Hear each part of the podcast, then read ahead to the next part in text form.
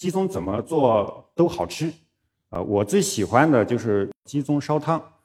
将鸡枞洗干净以后，用手撕成小条，然后锅里边最好是放上猪油，啊，把鸡枞放到里边炒到软的状态，然后加入一点五升的开水，把它煮到翻滚，然后放上盐就可以出锅了。根据我的经验呢，鸡枞烧汤男女老少都能喝上好几碗，但是没有出现阿成所说的喝到胀死的情况，因为根本就不够分。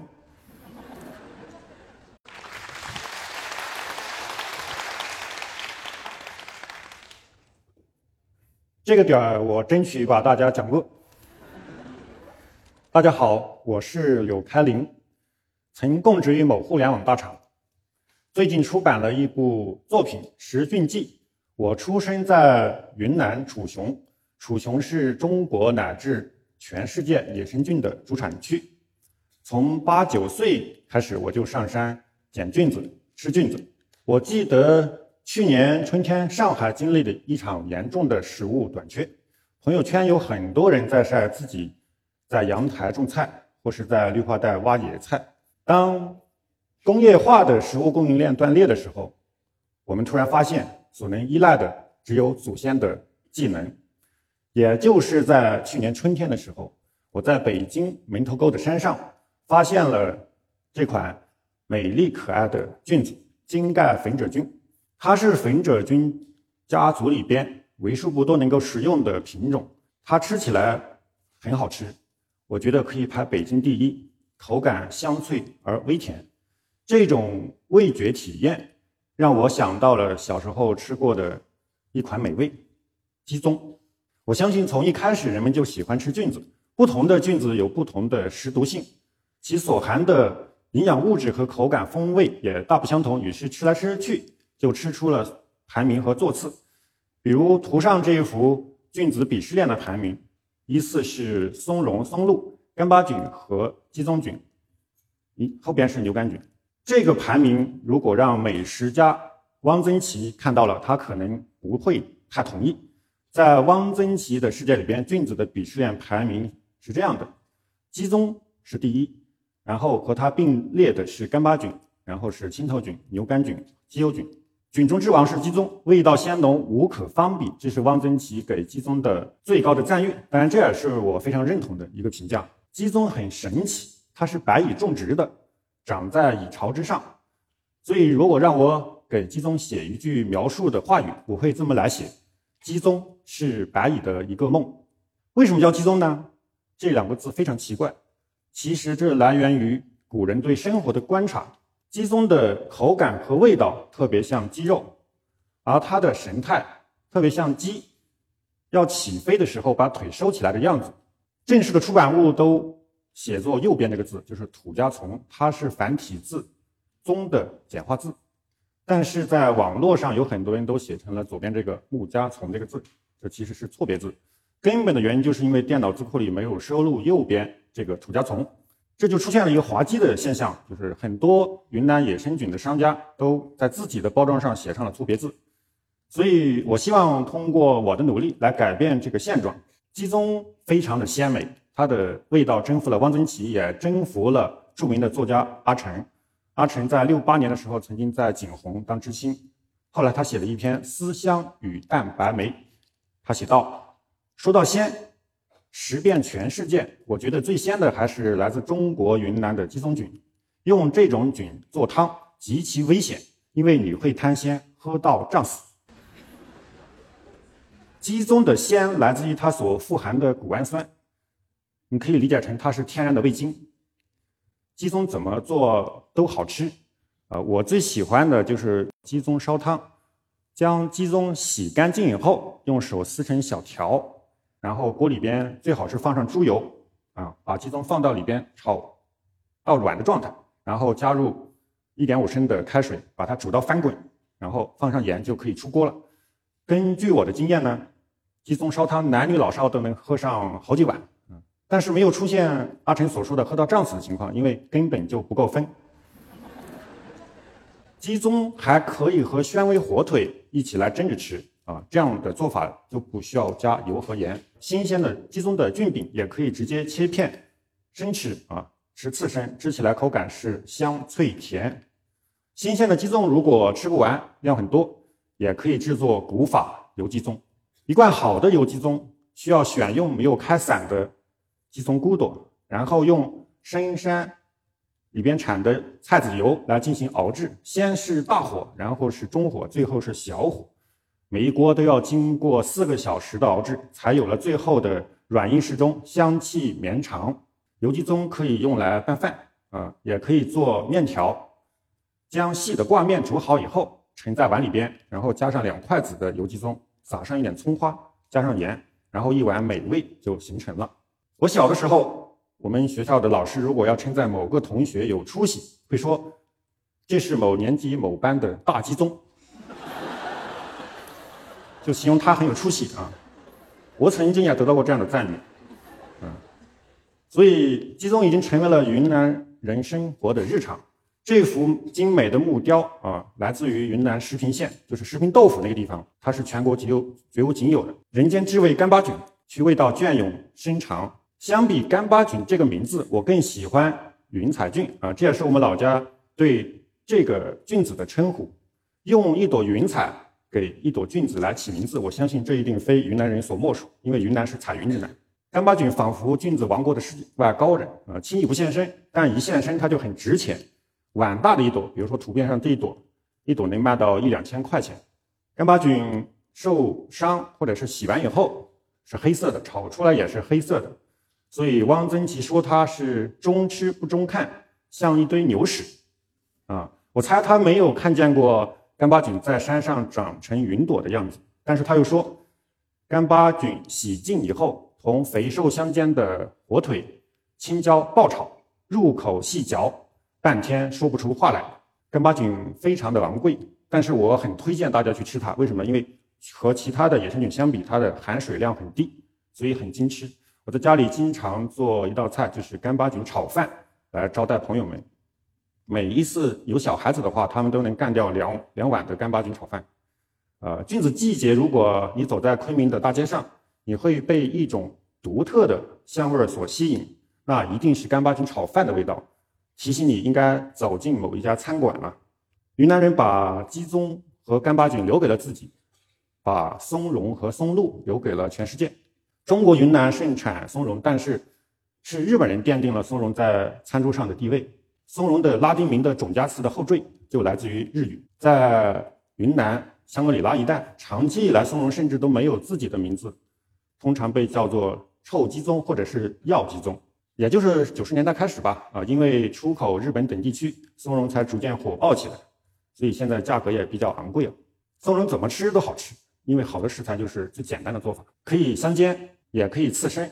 刺身的话要选用没有开伞的、结实的、没有长虫的松茸，可以搭配云南的小米辣蘸水，也可以搭配类似于三文鱼寿司一样的芥末和酱油，可以用来做松茸的焖饭，光看就可以看饿。可以烧汤、炖鸡啊！我最推荐的是烩松茸的做法，这是我今年在云南松茸世家的朋友那里学到的一道菜。将松茸切成均匀的薄片，然后铺到盘子里边备用，再放上辣椒段，撒上一点豆豉或者是生抽，然后将橄榄油烧热啊，烧多放一点，然后浇在上面，呲的一声之后，这样做出来的松茸介于生熟之间，既有刺身的鲜甜，又有。炭烤的香味儿，松露的历史实际上在所有的野生菌里边其实是最悠久的，有四千多年。其实在中国的云南也有松露啊，被称作猪拱菌啊。猪拱菌有两个原因，一个呢确实这个东西最早是猪发现的，猪爱吃啊。第二个原因是因为松露的一种芳香物质和公猪的雄性激素是一样的，所以一般采松露的猎人都会养几头母猪。云南的黑松露成熟以后，品质不亚于法国和意大利出产的黑松露和白松露。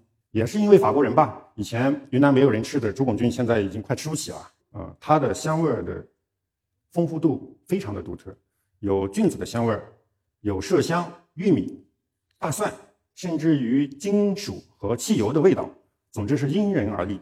松露成熟以后有一种大理石般的纹路啊，用它来搭配意大利的。火腿有一种爆香的愉悦感。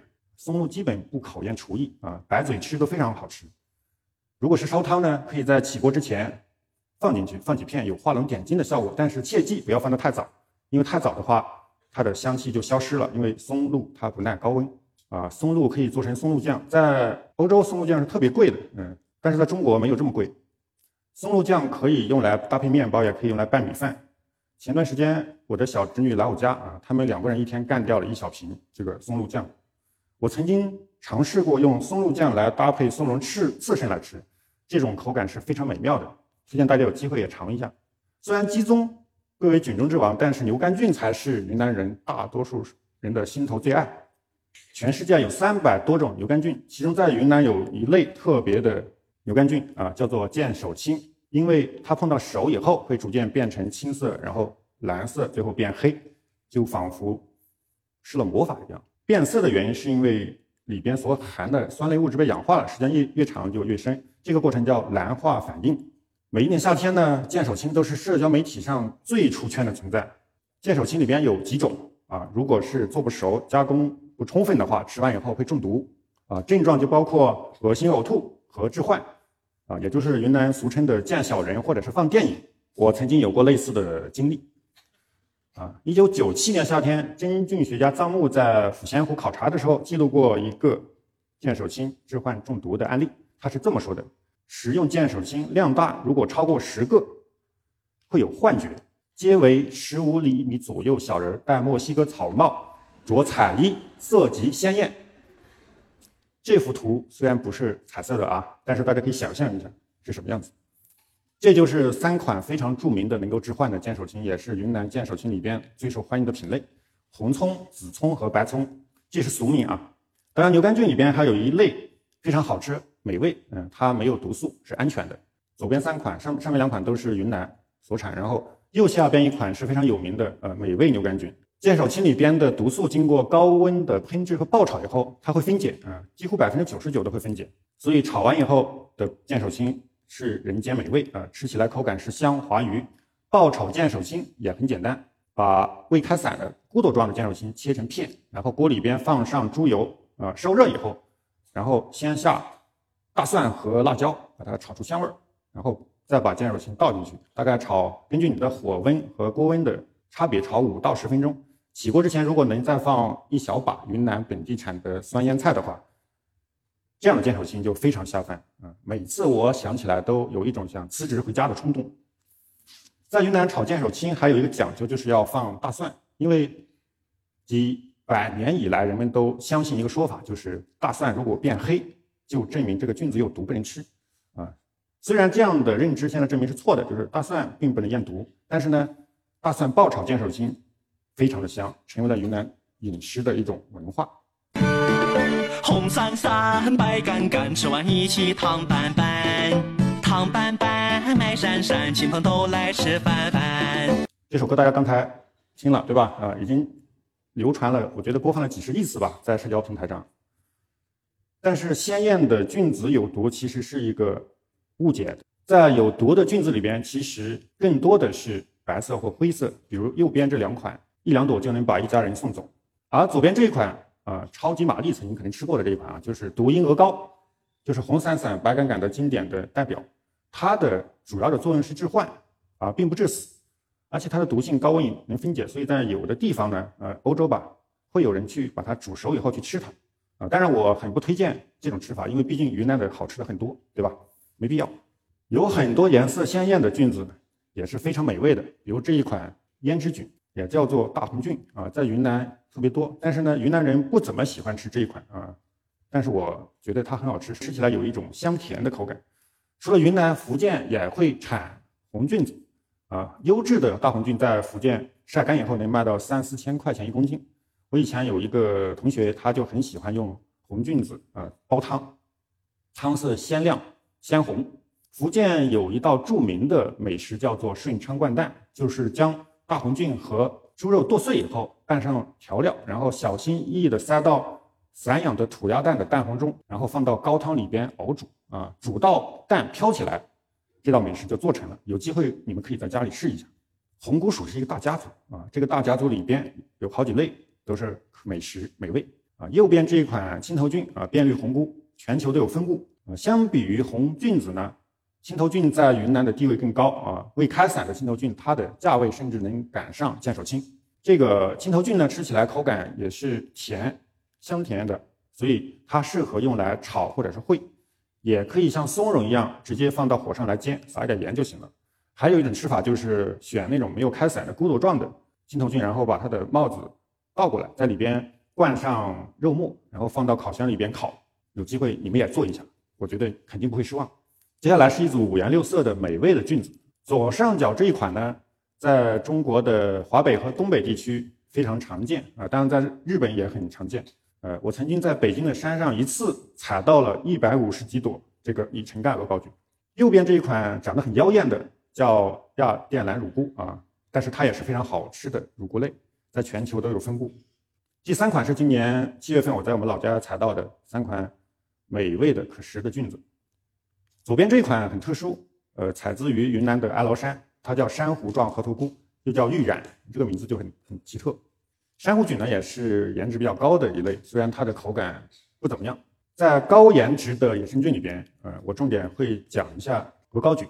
为什么叫鹅膏菌呢？嗯，就是这类菌子在小的时候，它被包裹在菌末里边，就是这个白色的叫菌幕，像一颗椭圆的鹅蛋，所以得名鹅膏啊。这个名字是古人起的。右边是鹅膏开成一把伞以后的样子，这两个图都是我在北京我自己亲自采到的啊，非常漂亮。可食用的鹅膏里边呢，还有很多，像左边这一款黄蜡鹅膏啊，云南；右上边这一款叫做杰克逊鹅膏，主要是在北美；右边这一款呢，主要是分布在西南的高海拔三千米以上的区域，所以四川和西藏那边林芝的人会采食它。全世界最有名的鹅膏啊，其实是这一款叫做橙盖鹅膏菌，橙色的，它是古罗马皇帝凯撒的最爱，所以呢，它的俗名又叫做凯撒菇。在全球和中国的很多地方，可食用的鹅膏又被称为鸡蛋菌，因为鸡蛋和鹅蛋其实是一种形状。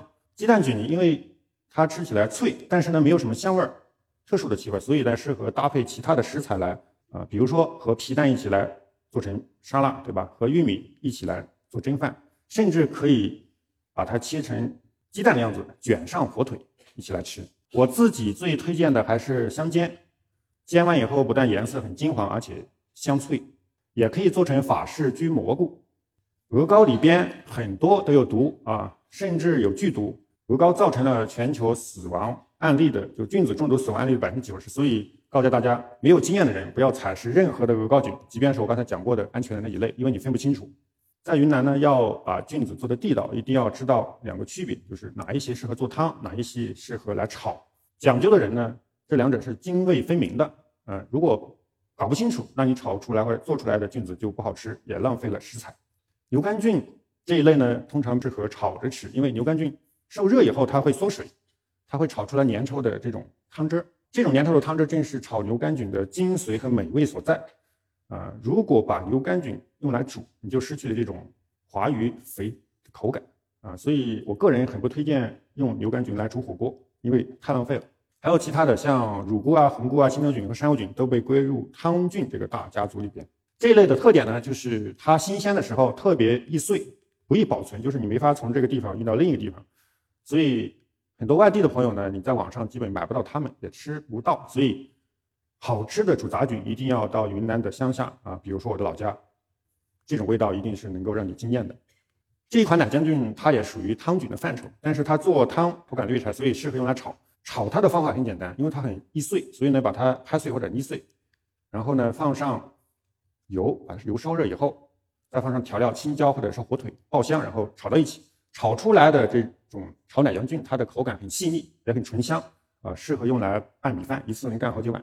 我上大学的时候，经常和北方的同学争论，平菇和香菇这种人工栽培的，能叫菌子吗？因为在云南人的认知里边，只有真正野生的才能叫菌子。而，人工栽培的叫蘑菇，因为野生的菌子比人工栽培的要好吃，所以很多卖人工菌的商家都会给自己的产品起一个野生的名字，比如说这款右边的黑鸡枞，啊，它其实不是鸡枞，是左边这款卵包小奥德摩的栽培种。如果以后你你去以后去买，你就搞清楚这一点。除了云南在很多地方，包括全世界都有吃野生菌的传统，所以吃菌子不是云南人的专利。鸡油菌在欧洲被称为四大名菌啊，喜欢他们喜欢用奶油来焗焗蘑菇。这管牛牛肝菌在云南也非常的常见，嗯，当然在全世界也是广泛分布的一种。右边这一款主要是在欧洲和北美比较常见，和剑手青类似，也是可以吃的。意大利的菌子也很多，呃，在十五世纪的曼图亚宫廷有一道流行的菜肴，叫做鸭肉香菌黄金烩饭。呃，我曾经在家里复刻了这道菜，这道菜里边呢就有当地非常喜欢的美味牛肝菌，很有意思，这是我自己做的。欧洲的高大环饼菇啊，当地经典的吃法是把它和面糊一起裹起来以后，放到猪油里边炸到金黄酥脆。波兰猎人炖也是非常经典的一个菜，里边有卷心菜、洋葱，然后再配上牛肉、猪肉和香肠，最重要的是加上蘑菇干一起来炖，慢炖。约翰凯奇是美国的著名先锋音乐家啊，他也是一个狂热的蘑菇的爱好者。他说：“一顿饭没有菌子，就好比天不降甘霖啊。”因为他的作品没有翻译成中文，所以这这句话是我来翻译的啊，而且得到了我的大学同学一个英语博士的首肯啊。我觉得这句话送给云南人是特别合适的啊，当然送给所有喜欢吃菌子、吃美味的人也是很合适的。在这个工业化和数字化盛行的时代。在这个普遍焦虑和内卷的时代，菌子既是一种美味，也是一种治愈。所以在今天分享的最后，我希望把冯至写于八十年前关于云南人采菌子的这一段美文分享给大家。我们望着对面山上人人踏着潮湿在草丛里树根处低头寻找新鲜的菌子，这是一种热闹，人在其中并不忘却自己，个人盯着个人眼前的世界，这景象。在七十年前也不会两样。这些彩菌不知点缀过多少民族童话，他们也一定滋养过那山村里人们的身体和儿童的幻想吧。最后放一张常见的毒蘑菇图鉴啊，再提一句：不要采食自己不熟悉的野生菌。谢谢。